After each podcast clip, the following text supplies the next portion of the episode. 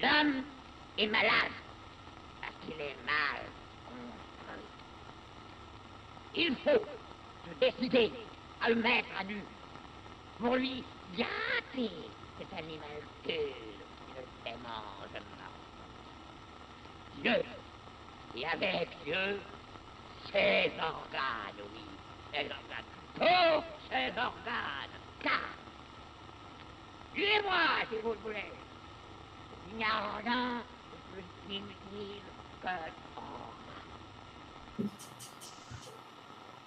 Bom, não caiu, que bom. E aí, pessoal? E aí, Matheus está aqui conosco hoje para o 15, né? 15 é um, um número muito bonito, né? O 15 episódio para acabar com o juízo. Tudo bom, Matheus?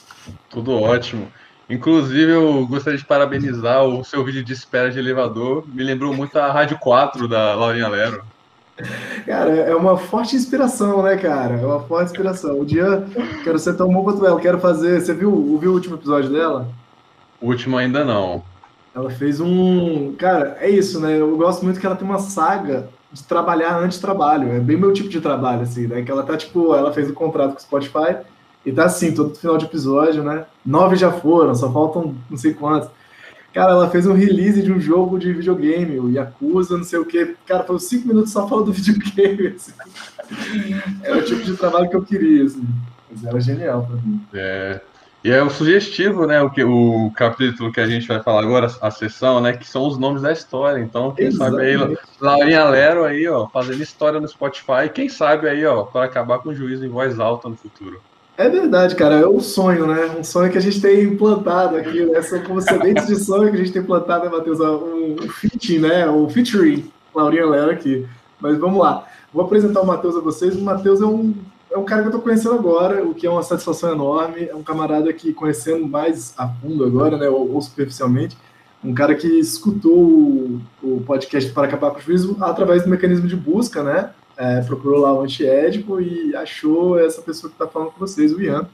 E eu sei de cabeça, assim, né, de stalkear o cara no Twitter, que o cara é libriano, conversei um pouquinho com ele, o cara da engenharia, o que é muito legal de pensar, e mora lá na Grande Vitória, apesar de ser de São Paulo, né? Isso mesmo, Matheus? É isso aí, eu sou São Caetano do Sul, lá do ABC.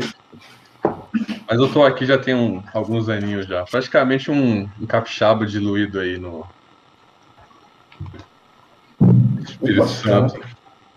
Teve um estrondo aqui, alguma coisa que caiu lá em cima. Pô, mas e aí, como é ser um, um, um capixaba diluído? Você gosta aí da, da terra? Que que... É um, dizem que é área dessa terra aí, dizem que não é, é um jogo não.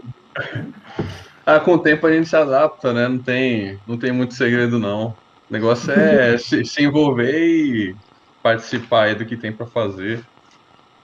Tá certo, tá certo. Eu, eu gosto da praia, não consigo negar que gosto muito da, do litoral. Querido, vamos então dos nomes da história. Eu vou colocar o alarmezinho de praxe, meia hora, beleza? Beleza. A gente trocar aquele lero. e vamos lá, vamos, vamos ver o que, que sai disso, né? Opa, eu sempre erro o despertador, né? Impressionante. Tipo, eu botei. Ah, para duas e meia, acabei. um lápis de linguagem, só coloquei é, 11 e um 46. Aqui, Xablau. Pronto. Bora lá, cara. É, se me permite, com licença, Matheus, com licença, ouvintes, ouvintas. 1.3.4, os nomes da história. Vou até botar o microfone aqui pertinho. Foi o que Klossowski mostrou admiravelmente no seu comentário de Nietzsche, a presença do estímulo como emoção material constitutiva do mais elevado pensamento e da mais aguda percepção. Aí tem uma gigantesca nota de rodapé aqui, né? Vamos, vamos embarcar isso aqui. Nota 19. Pierre Klossowski, que morreu em 2001, 1905 a 2001, Nietzsche, o ciclo vicioso, uh, nota do tradutor, né? No capítulo tem uma nota do tradutor dentro da nota de rodapé, muito, muito inception de notas aqui. É, no capítulo intitulado Experiência do Eterno Retorno, ao tratar a estímulo como uma certa tonalidade da alma, como uma flutuação de intensidade, ao sabor da qual o pensamento do Eterno Retorno advém a Friedrich Nietzsche, como um brusco despertar, Klossowski anota a frase de Nietzsche que Deleuze e Guattari empregam parcialmente como título desse parágrafo. Todos os nomes da história, no fundo sou eu. Bonito isso, né? Conferir Pierre Klossowski, Nietzsche, o ciclo vicioso, tradução brasileira, né? A mesma frase é anotada de outro modo no capítulo A Euforia de Turim, no qual Klossowski transcreve a carta de Nietzsche a Jacob, Jacob Burckhardt, datada de 5 de janeiro de 1889. No fundo, cada nome da história sou eu. E aí, Matheus, até agora, muito, muitos nomes da história, já, já sentiu empolgação aí? Já sentiu como todos os nomes da história, alguma vez? É, na verdade, todos esses nomes da história também sou eu, né? Então. e a gente vai participando disso. Eu acho muito interessante essa abordagem do Nietzsche, que ele fala também, né? Das múltiplas almas que a gente tem, né? E os inúmeros eus que a gente pode ser e se tornar à medida que a gente vai é, se engendrando nessa vontade de potência, né? Sim, sim. É verdade. Pô, aí, ó, falando com o Nietzscheano aí. Tem um, um aforismo muito bacana lá no Além do Bem e do Mal, que ele fala de é preciso pensar a alma como uma construção social, ou como uma estrutura social, de, de vivências de várias almas dentro de uma mesma alma, né? Então, é poder escapar um pouco dessa definição de alma como aquilo que não se divide, né? Nossa, o que, que é você, Mateus, como essência, o que, que sou Ian como essência, mas assumir esse caráter de, de pluralidade, tanto no nosso corpo no presente, mas também entender que a gente, de alguma forma, advém, é dadivado por esses inúmeros nomes da história que vieram, né? Todos os nomes da história que apareceram por aí. É como se fosse uma supressão do eu, né? E você é. se permitir ser todos ao mesmo tempo, né? À medida que, que você, sim, como eu posso, como eu poderia dizer, você tá vivendo e se permitindo viver tudo o que está acontecendo aí nessa sociedade, ou no ou o próprio acontecimento em si, né? O encontro, diria. Bota fé, bota fé. É, eu, eu acabei pensando nessa dimensão do encontro como, a, de alguma forma, essa, essa vivência no, no, no agora, né? A vivência da intensidade, é, experimenta-se algo e sempre dá-se o um nome a isso, né? De alguma forma, a gente cria as nossas ficções sobre nós mesmos. Só que, ao mesmo tempo, a gente é composto pelas ficções que a gente cria e por todas as ficções que a gente ouve também, né? Desde Dom Pedro I, Carlota Joaquina, mas também Zumbi, também Dandara, e todo mundo está aí, né? De alguma forma, são todas essas potencialidades que são os nomes da história, né? Passando por aí ao mesmo tempo. Sempre acaba caindo no campo da representação, né? E o negócio que eu tava pensando ultimamente é, é como é hum. é louco, como, como que a gente pensa através dessa representação, por exemplo. Nós nascemos no Brasil aprendendo a falar português. O modo que a gente para para pensar nessa representação de comunicação na língua portuguesa é totalmente diferente do japonês, assim, e a própria linguagem determina pensamentos diversos. Eu acho isso muito louco, sabe? Sim, sim, sim, total. Isso também é super, na, na, na... além de ser um pensamento muito seu, é um pensamento super nietzscheano também, né? Essa coisa de... E ele fala assim, o pensamento se reproduz muito. Se você, você vai ver pensamento muito parecido na Índia, na Alemanha, na, na, na Europa, porque a linguagem é muito parecida. Ela é muito estruturada com essa coisa de um agente da ação, uma ação e um objeto da ação, né? Então parece que as coisas são muito separadas. E aí ele brinca, né? Esse negócio de agente nem existe. Agente da ação nem existe, é, é uma multiplicidade de almas, na verdade, né? E nessa brincadeira aí, que só um parênteses também, o, o Klossowski vai escrever esse livro, tem a xerox dele aqui, que é o Ciclo Vicioso, é um livro muito difícil, velho. Dá umas boiadas, não no sentido de boi, né? Mas ele dá umas viajadas sinistras, assim. E o interpreta o Nietzsche no hardcore, ele mostrando um, um, lado meio até escrotão do Nietzsche, assim. O Deleuze lendo Nietzsche, ele é mais simpático. Mas é um livro que, em resumo, vai pensar como foi possível para o Nietzsche pensar esse eterno retorno, né? A possibilidade hipotética de que todas as coisas vão acontecer de novo, né? De novo e de novo eternamente, né? Uhum. Você já se, se, deparou com essa questão do eterno retorno? O eterno retorno e o eterno retorno da diferença, eu já tive uma certa introdução assim, a ideia do ritornello, né? Também. São, são, elas se complementam, na verdade, né? Aquela, aquela história de você, se você viveria essas coisas que você já vive novamente, seria uma maldição ou uma benção, né? É, é. É, não, é, esse, esse, esse aforismo é muito bonito. Ele tá lá na Guerra Ciência, né? Ele pergunta assim: e se na sua hora mais silenciosa, Mateuzinho, Ianzinho, se estivesse ali no sofá, na lareira, aparecesse um demônio, um diabo, e falasse: oh, essa vida como você a viveu até aqui, inclusive essa aranha, inclusive esse peidinho que você soltou, inclusive eu, você há de viver tudo de novo. E aí a gente pergunta, né? você rangeria os dentes e amaldiçoaria o demônio, dizendo que desgraça, filha da puta, devolve meu FGTS. Ou você se sentiria abençoado e se sentiria maior da alegria de todos os tempos. Esse é o maior peso, essa é a maior escolha, né? Voltar de novo. Ah. Nunca vi nada tão belo. É, nunca vi nada tão belo. E, e, tem uma nota de rodapé lá no Etchon, cara. É que eu, eu, o meu mestrado foi Nietzsche, né? Eu gastei muito essa história. É, é, é ele falando assim, é, falando sobre a mãe e a irmã dele, cara. Olha que pesado, ele é mó misógino, né? Mas a mãe e a irmã dele parecem ser umas bichas bem bravas também. Aí ele vira e fala: Atualmente só encontro um obstáculo, a minha hipótese do eterno retorno para minha vida. A minha irmã e minha mãe. que cuzão. o bicho apanhou. E depois ficou 10 anos ali, né, cara? Ele ficou 10 anos tipo, em estado catatônico sendo cuidado pelas duas, né? Muito doido isso. Mas vamos lá, tá, tá bem legal. É, continuando. Entre aspas, as forças centrífugas nunca fogem do centro mas de novo se aproximam dele para em seguida se afastarem. São essas as veementes oscilações que abalam o indivíduo que se atém à busca do seu próprio centro e não vê o círculo do qual ele mesmo faz parte. Pois se as oscilações o abalam, é porque cada uma responde a um outro indivíduo que, do ponto de vista do centro inencontrável, essa palavra é inencontrável, ele não acredita ser ele próprio Ó, eu acho que aqui está falando muito com o que você falou aí, de várias almas dentro de uma mesma alma, né? E vários encontros, várias abalações no, mesmo ser que às vezes não se identifica com esse movimento, né? Com essa oscilação, né? Isso me lembrou também o, a sessão passada que foi comentado sobre a borda do, do círculo, sabe? Uhum, uhum. A, gente, a gente sempre está ali na borda, né? E, e realmente eu, eu paro para pensar que na borda é região de energia, né? Região de intensidade. Então, quando você está adentrando ali, a tendência é ir para uma área mais estática, né? É, é. Quanto mais perto do centro, mais estático, né? Uhum.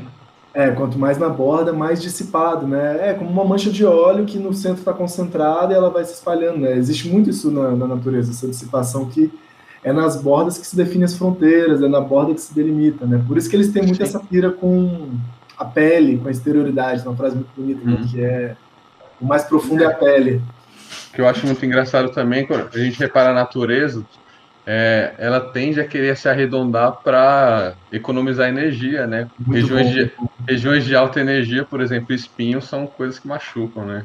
Caraca, que viagem! Você tem mais sobre isso aí? O que você está pensando nisso aí? Eu tenho um complemento. Mas eu gostei desse exemplo do espinho. Você tem outro exemplo bom aí?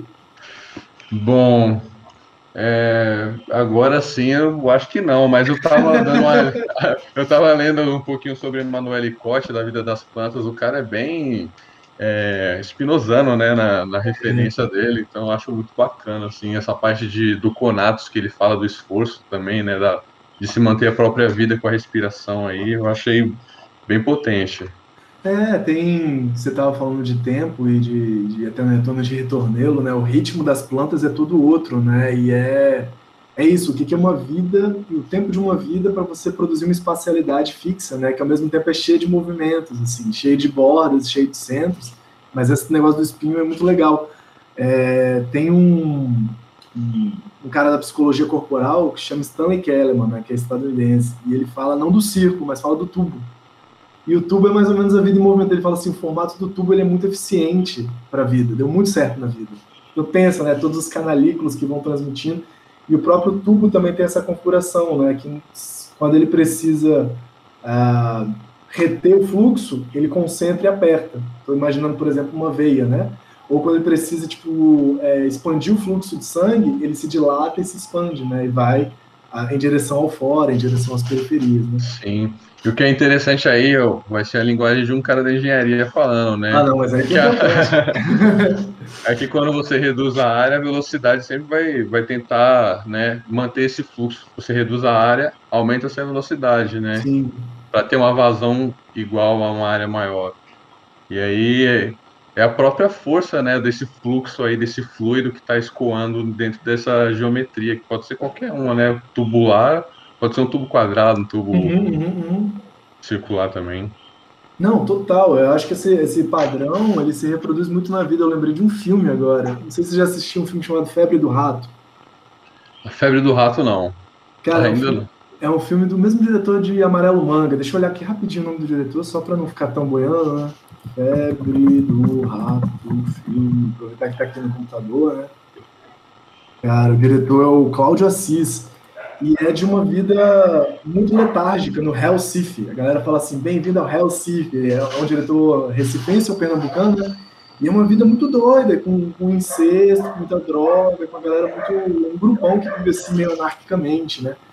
Só que ao mesmo tempo que é muito intenso o movimento deles, é muito lento e é muito letárgico, porque de alguma forma há nessa, na nossa vida também uma dimensão de qual a força que a gente tem, a energia que a gente tem, mas o quanto a gente se espalha. Tanto que quando a gente está muito espalhado, parece que a gente não consegue, parece que a gente está tudo acelerado, mas as coisas não vão ganhando consistência para serem feitas, né? Pensando nessa dimensão velocidade área, né? Às vezes a gente está muito acelerado, mas nada se realiza e a vida não anda, né? Porque parece que a área está muito, é, muito dissipada. Ao mesmo tempo, o contrário é verdadeiro. Às vezes a gente está com muita velocidade e a área está muito restrita. A gente tende a implodir, né? Ficar tipo doido. Né? Eu acho que essa daí que é a dificuldade do corpo sem órgãos, né? Que é esse corpo liso aí de viscosidade e atrito praticamente nulo, né? Por isso que é difícil a gente se efetuar como tal. Por isso que a é. gente fica, fica tão rígido, né? E tão, e tão assim condicionado nesse círculo de piano algumas vezes, né? Eu acho que é isso mesmo, é, é como eles falam depois, né? De qualquer forma, você já tem um. É isso que a gente tem, né? É com isso que a gente tem que lidar, com esse espaço liso. Então, como que você vai dar contorno a ele? Sabendo que todo contorno que você fizer é perecível, é temporário, é, é como é que se fala? É, é, membranoso, né? tem troca de membrana. Então é, é uma condição muito difícil de assumir. É, acho que é isso, né? Assumir esse lado do corpo sem órgãos, sem enrijecer, exercitar ele, é de uma forma coragem trágica. Tipo, vai dar errado uma hora, mas tem que, tem que topar mesmo assim, né? É, você está produzindo cortes em meio, ao meio ao caos, né? Então é como, é como se fosse você tá patinando no gelo ali e uma hora você vai ter que fazer uma manobra no ar, sabe? Uma coisa Sim. Assim. Alguma hora você vai ter que fazer um, gesto de, de freamento, né? De interrupção, assim. Né? Senão vai, vai patinar até. É, então, continuando a citação. Eis porque a identidade é essencialmente fortuita, de modo que cada uma deve percorrer uma série de individualidades para que a fortuidade desta ou daquela torne todas necessárias. Então, acho que, pelo que, que você, você pegou alguma coisa aí? Eu acho que, assim, não sei se eu estaria muito certo ou errado, também não interessa muito, mas. Não, vambora, vambora, tá muito legal. Mas eu acho que seria, seria aquela necessidade de, do eu, né? De eu querer me firmar como pessoa, tipo, eu me definir como Matheus, ou como um cara que estuda engenharia, um cara que faz, sabe, nessa síntese meio conectiva das coisas, uhum, sabe? Para me firmar como eu mesmo. Sim. Só que ah, eu acho que aqui ao mesmo tempo tem a coisa do fortuito aqui, né? Isso porque a identidade é essencialmente fortuita, né? Então ele tá falando dessa identificação, eu acho que é nesse nível mesmo. É, de modo que cada uma dessas identificações, né? Cada uma dessas identidades, cada uma dessas almas deve percorrer uma série de individualidades para que a fortuidade daquela ou desta ou daquela torne todas necessárias que é, é, muito essa coisa do amor fati, né? Do amor pelo destino, assim, né? Tipo, tomei chifre, fiz merda, fiz mancada, e tudo isso foi Ian, tudo isso foi Mateus. Mas para eu estar aqui hoje e poder afirmar isso que eu sou, teve que passar por isso tudo, não tem jeito, sacou? É, é isso que é o trágico do bagulho. Você poder consumir eu sou, mas eu sou com tudo isso que já foi, com todos os meus nomes de história, né? Pô, mas eu te conheci lá em 2013, você era totalmente outra pessoa. É, é verdade mudei, todas as células do meu corpo mudaram e toda a minha experiência mudou, mas de alguma forma a, a história desse sistema continua numa certa continuidade, né? Tem um, esforço de continuidade aí. Né? Pode ser afirmativa ou ressentida, né? A gente fica assim, nossa, como que eu fui, como que eu pude ser desse jeito? Que bebê. Isso quando não é os outros, né? Como você pode ser desse jeito? Nossa, quem, quem nunca nunca esperei de você. Seria aquela não identificação com uma outra individualidade através da sua própria individualidade que confronta, né? Aí vai Sim. muito da, também daquele capítulo que você comentou, né? De atração e repulsão, né? Uhum, uhum. Sim, sim. É, é, é, o momento do, do Eterno Retorno que faz tudo ser necessário. Era tudo necessário. Todos esses perrengues, né? Todas essas tretas. Aí a nota do tradutor é de novo referenciando o Klossowski, né, o Nietzsche Ciclo Vicioso, Euforia de Turim, no caso, nome do capítulo. Vamos lá.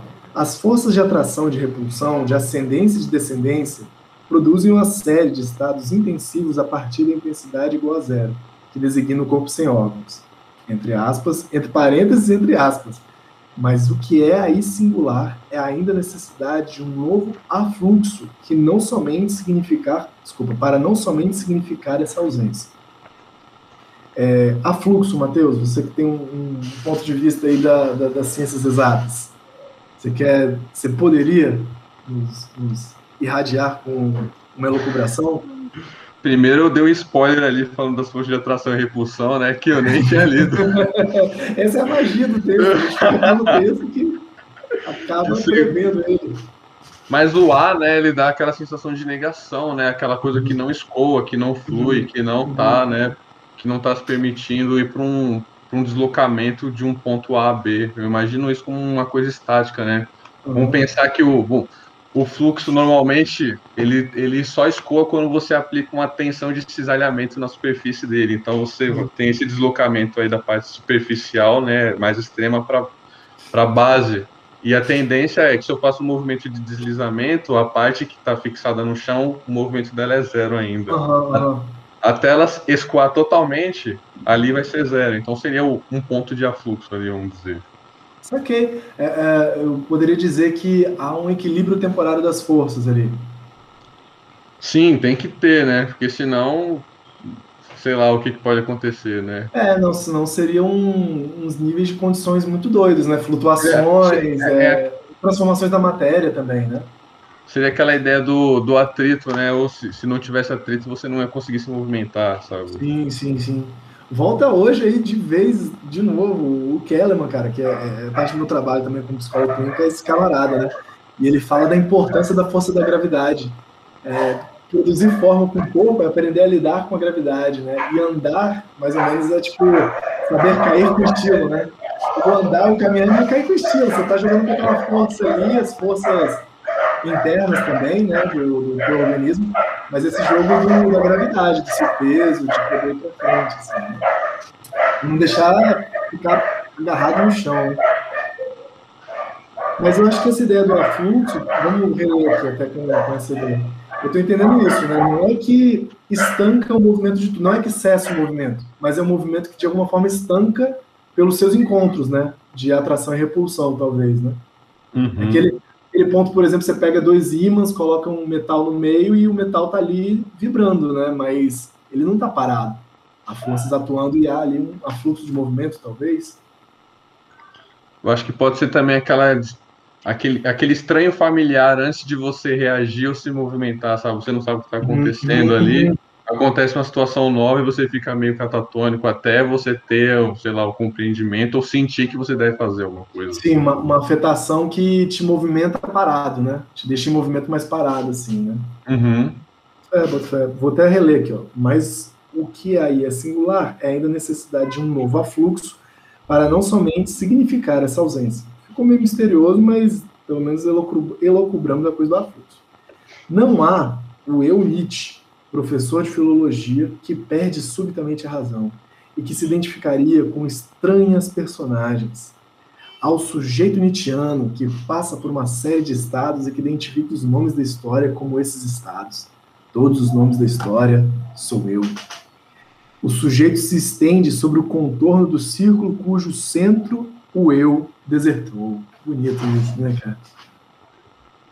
Um sujeito Nietzsche, um sujeito Mateus, um sujeito Ian que é sempre o último, né? Que é, acho que essa é a hipótese desse capítulo 3, né? Não capítulo 3, desse, dessa terceira sessão do primeiro capítulo, né? Como que o sujeito é sempre a posteriori, né? Como que é sempre uma identificação posterior. No centro está a máquina do desejo, a máquina celibatária do eterno retorno. Mas legal que é isso, né? Ele desconecta essa história dessa máquina celibatária, que eu estou entendendo que é esse efeito de máquina, que é efeito posterior à máquina a máquina paranoica, a máquina miraculante, a máquina que desorganiza tudo, né, que estranha por tudo estar muito organizado, mas também a máquina de onde faz tudo emergir, e dessa contradição que não se não se resolve numa síntese, né? Não é há uma atração, uma repulsão, então o resultado das forças é uma vertente estável. Não, é uma vertente, é um, é um vetor instável. É uma Uhum. máquina celibatária do retorno. A máquina celibatária, eu, no meu entendimento, eu, eu imagino que é aquela força solitária que começa a criar por si, por si mesma. Eu não Acho que é. Não, vai lá falar mais, desculpa, desculpa. É porque normalmente a gente tá, a gente identifica essa coisa de celibato como aquela coisa de castidade, aquela coisa religiosa, né, cristã, assim. Mas o, o celibato ele é uma, ele é uma definição de solidão mesmo, né? É verdade. Um negócio, negócio muito, assim, próprio seu é, do indivíduo ali quando você tá, sei lá, refletindo, você tá sendo um celibato do pensamento, né? É verdade. Tem a ver com a solteirice também, né? E aí, ser Uhum. solteiro, cada seu celibato, né? Mas tem uma coisa de uma castidade, uma pureza celibatária de acordo com a religião. E eu lembrei de duas coisas curiosas, assim, você falando, tem a imagem também do... No, no coisa da Indiana lá, o, o guruzão que sai no, no meio do- dos matos, que eles se encontram lá, como é que é o nome? O Sadhu. O Sadhu, ele também é um peregrino. O Sadhu, necessariamente, ele, ele vive em peregrinação. Tem um termo, um termo que falava dessa, dessa peregrinação, que é viver meio de, de forma errática, viver meio solitário, né? E eu lembro do Gattari falando também do, do Kafka, que há uma diferença muito grande quando ele está enamorado e quando ele está solteiro nas cartas que ele escreve. E há dessa, dessa migração solteira, dessa nomadismo solteira, um perigo muito grande de, de tudo, tudo dar errado, sacou? De, tipo, ele se afundar na depressão, de ele se fuder todo, sacou? Essa máquina errática aí que você comentou, desse esse viver errante, me lembra muito o Siddhartha do Hermann Hesse. Sim, sim, sim. Tem é essa dimensão, né? Pô, é livro lindo, né? Que eu acho que em cada capítulo tem esse ponto em que parece que ele arruma uma síntese, né? Parece que ele acha um vetor de estabilidade, mas ele o recusa, né? Aham. Ele, eu não dou conta, eu vou para um próximo. Tipo assim, ele acho que é primeiro nega um mestre, depois nega a si, depois nega uma vida mundana, e depois ele nega o eu, né? No quarto capítulo, talvez ele negue o eu em, em conluio com seu amigo Govinda, né? É, assim. e, e- e, é, eu acho o mais interessante é que a gente está falando tanto de fluxo, né, que ele meio que se torna o rio, né, no pensamento. ele, ele vira o rio, né? Ele, é, ele devém rio, ele vira o próprio fluxo, né? Ele precisa dessa, dessa, desse encontro né, com o Rio e ele vira o jangadeiro, né? É Jorge Amado diria jangadeiro. E perde filho, perde mulher, perde esse caralho no rolê, né? Muito doido. Isso é um processo, perde parte, né? Se perde, né? Nossa, se perde também. Mas eu acho que você tem toda a razão, que eu acho que essa dimensão da máquina celibatária é quando esse jogo de forças, que não é estático, mas é estacionário, estacionário temporariamente estacionário, ele propicia um movimento de autoprodução, né? Propicia um movimento de autorreconhecimento, de tipo um, um, um Autopoieses, né? autopoiese totalmente, mas também um, um vetor de autodeterminação, tá pensando, de feedback, né?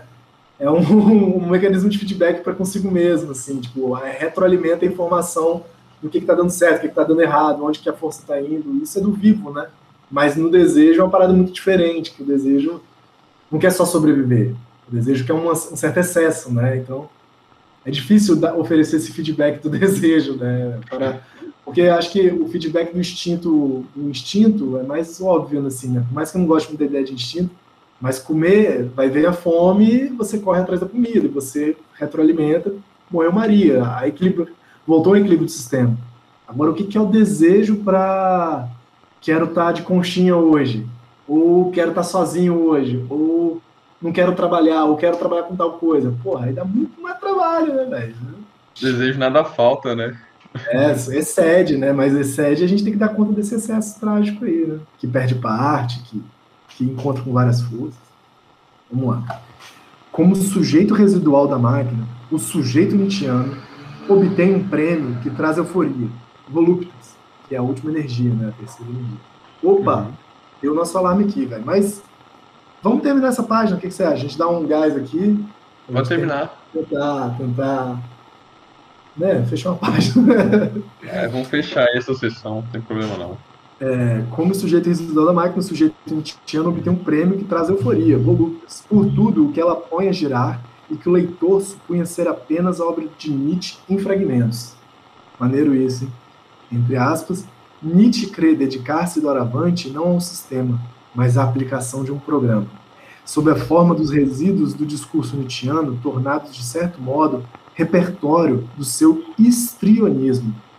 Mais uma vez, né, uma nota do tradutor, Klossowski, até os pontos de reticência acrescentados pelos autores. e página 259 a partir desses pontos. É, vamos, vamos seguir, que eu acho que está no, no mesmo bonde, né? Uhum. Não se identificar com pessoas, mas identificar os nomes da história com zonas de intensidade sobre o corpo sem órgãos. E a cada vez o sujeito grita: Sou eu, então sou eu. Então, nosso clamor por Laurinha Lero não é pela figura Laurinha Lero, até porque ela é pura virtualidade para a gente, né? Mas todo o campo de intensidades que corre naquele programa lindo da Rádio 4 lá, Laurinha, um dia espero que você ouça, por favor. É o então é isso, né? Então é isso. Nunca se fez tanta história como o esquizo. E o, e o Nietzsche é um puto esquizo, né? Um cara errante, um cara que dá uma surtada, né? Nem de maneira como ele a faz. De uma só vez, ele consome a história universal. Começamos por defini-lo como homo natura, e ei-lo, afinal, homo história. Muito bom, né? Se no homo natura eles remetem todo o espinosismo, né? Da direção uhum. do, do, do, encontro com a natureza, das conexões de Lenz, né? Do Molloy. Aqui eles estão voltando ao Nietzsche para meter um homo história, né? Na última síntese. O cara mete um plano de imanência e ainda dá para fazer aquela relação que o Nietzsche ele criticou todos os outros filósofos, né? Então ele é todo mundo, criticou todo mundo e se tornou ele mesmo a partir dessas críticas e suas definições, né? É, o, o mais necessário, né? O destino, o destino. Que destino. Você, você já deu uma olhada no, no, no, no sumário do, do Etiomo? Não, o Etienne não cheguei a ler ainda. Etienne vale muito a pena, parece livro de comédia, assim, né? Que é autobiografia, que né, muito se Por que eu sou tão foda, né? Porque é, por que eu sou tão foda? e aí tem um capítulo para meu preferido, a parte do por que escrevo tão bons livros, né? Cara, a pessoa fala, por que, que eu sou um destino? Cara, é muito bom isso, né, tá ligado? Você chega, chega na gatinha, chega no gatinho ali, gata, gata, eu sou um destino, tá ligado? Uau! É, pesado, né? É, de um ao outro, esse longo caminho que vai de Hölderlin a Nietzsche e que se precipita, entre aspas, de novo, a euforia não poderia prolongar-se em Nietzsche tanto tempo quanto a alienação contemplativa de Hölderlin. Nunca li Hölderlin, não estou tô ligado. A visão do mundo atribuída a Nietzsche não inaugura uma sucessão mais ou menos regular de paisagens ou de naturezas mortas, que se estende por cerca de 40 anos. Ela é a paródia rememorativa de um acontecimento. Um só ator para desempenhá-la em um dia solene, porque tudo se manifesta e torna a desaparecer em um só dia, mesmo que tenha durado de 31 de dezembro a 6 de janeiro, para além do calendário regular. Mais uma vez o Klossowski. Isso aí. Bonito, hein? Bonito para um caralho, né? É, né? Mas esse livro do Klossowski é todo poético, só que, tipo assim, é isso o tempo todo. Você tem que meio que entrar num labirinto ali. O que, que você está falando aqui, meu amigo? Eu tô, tô perdido. E o. Ah, desculpa, falei. Exatamente eu lendo o Antiédipo na primeira viagem. não, mas o Antiédipo ainda é, mas é labiríntico mesmo. É, eu, eu acho que o Antiédipo é um livro que você não pode levar muito a sério, assim, de verdade. Se você trava ali, fica tipo, não entendi, não posso ir para frente, aí você é a caixa de ferramenta, né? É, a famosa caixa de ferramenta. Já no, se você lê para querer dar o significado para tudo, você até está ferindo o próprio conceito do antiético, né? Está ferindo a proposta de experimentação mesmo, né? Eu acho que tem uma proposta, tipo assim, não, não vale. Não vale só ler para correr atrás do conteúdo, tem que experimentar esse conteúdo de alguma forma. Aí tá já na leitura, isso é muito maneiro, né? Que nem assistir o, The Big Lebowski e querer dar um sentido para aquilo, sabe? Pô, a galera não só deu sentido, mas fez uma religião, né? O lebowskismo lá, né? Big Lebowski. Mas bota fé, cara. Mas, cara, curti muito. Ah, o último parênteses aqui, o... esse livro, né, O Ciclo Vicioso, o Deleuze fala que é um dos maiores livros sobre Nietzsche, assim, né? O maior estudo sobre Nietzsche que tem. E vem depois, é dedicado ao Deleuze, o Ciclo Vicioso é dedicado, o Klossowski se dedica ao Deleuze, e eu acho que ele sai em 68, e o Deleuze já tinha escrito em 62 um livro sobre Nietzsche, que é um livraço também, só que é muito diferente. O Deleuze passa pano pro Nietzsche. O Klossowski não muito, assim. É engraçado isso. Bom, chegando perto do encerramento aqui, Matheus, o que, que você achou dessa experiência? Falando em experiências aí, conteúdos e experiências. Ah, queria agradecer né, o convite, foi maravilhoso. É, comentar um, um, uma subseção aí que eu não li, então foi o puro Devir, né? O suco de Devir a gente tomou aqui agora. Foi muito interessante, cara. Eu gostei bastante e talvez aí, quem sabe, em próximos eventos eu possa voltar aí para a gente comentar mais coisas. a gente vai fazendo uma, uma, circulação de participantes aí. Pode fé, cara. Cara, foi muito legal de ter aqui e muito interessante ouvir de, de uma parte também das ciências exatas, pensar essas dimensões de, de, de, de fluxos e de matéria, mas também com relação às forças da física, né? São coisas que eu acho que eles estavam muito em conexão com isso, assim, e é muito maneiro como é extremamente transdisciplinar, né, o que eles estão falando. Sim, até mais porque o Guattari, ele era o cara que que era multidisciplinar, né? O cara fez farmácia para falar de molaridades e molecularidades, é, e de repente o cara começa a abrir uma board lá e vira um psicanalista. É muito curiosa a história do Guattari, né, cara? Ele tentou farmácia, tentou filosofia também, não deu conta, não. E assistiu o seminário de Lacan. Um cara que tinha muito tempo, né, velho? O cara ele conseguiu estar em todos os lugares, assim. Não é à toa que ele fala tanto do ritornelo, né? Essa coisa que repete com uma certa diferença, né? Esses diversos tempos dentro de um mesmo tempo, né? É, eu acho essa imagem muito legal, poder cultivar esse tempo de estar tá numa aula, de tocar piano. A Sueli Ronick fala que ele tocava piano para caralho, assim. Eles tratam muito de música, né? E o que é engraçado, né? O cara é tão múltiplo assim, ele acaba sendo tido por, como menor porque ele não é graduado em filosofia que nem o Deleuze, né? Acaba é. sendo meio que ocultado. É, é, eu acho um, um negócio dá pano para manga essa história, né? E, e, isso, né? Dá uma guinada muito, muito forte na obra do Deleuze, né? Ele muda totalmente a do Deleuze e compõe coisas juntos. Assim. Diz o, eu tenho, tenho, uma frase que eu gosto inclusive, voltando ao Ritornelo uma vez, eu tenho pensado muito em Ritornelo ultimamente. Tem um, uma entrevista do Deleuze falando do Mil Platôs, e aí ele fala assim: já tinha uns seis anos que Mil Platô tinha saído, assim, em 1986 mais ou menos, ele vira então, né, meu Platôs é legal, tem os conceitos ali que são muito fortes, muito bons. Por exemplo, de ritornelo eu tô começando a entender agora.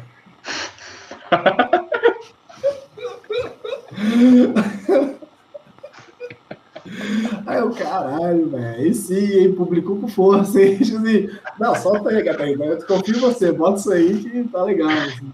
Tô brincando, né? Mas, mas é, é, o, é, o, é o que eu brinco com meu amigo, assim. É, tem um amigo grandão, que é o Frederico, lá da, acho que ele é cientista social da, da Federal Fluminense.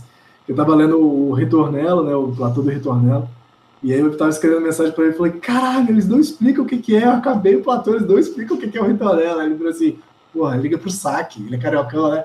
Liga pro cerveja de dinheiro do consumidor. Fala lá, porra, Eu acho que se você for pedir explicação para os muitos que escreveram com quatro mãos aí esse livro, é. nem ele sabe explicar. Acho que. É, lembra aquela parte ali e tal? Pô, lembro não, foi mal já. já. O, diz o também que ele não lia nada do que ele escrevia depois. Não voltava, nenhum escrito. Por isso que ele inventava tanta coisa, não lembrava de nada que ele escrevia. A gente tinha que inventar coisa não. Vamos ficar nessa, vamos correr atrás do nosso almoço, camarada? Fica assim então, cara. Muito obrigado. Não, mas calma aí, deixa eu parar de gravar para te dar um abraço aqui, um abraço virtual. Então, encerramos aqui. Forte abraço a todo mundo até semana que vem. Recado final, Matheus. É isso aí, pessoal. Valeu. Foi maravilhoso ter participado desse evento aí que fez a quinta-feira ser mais divertida. Um acontecimento. Valeu, camarada. Valeu, pessoal. Até a próxima. Estou encerrando. Uau!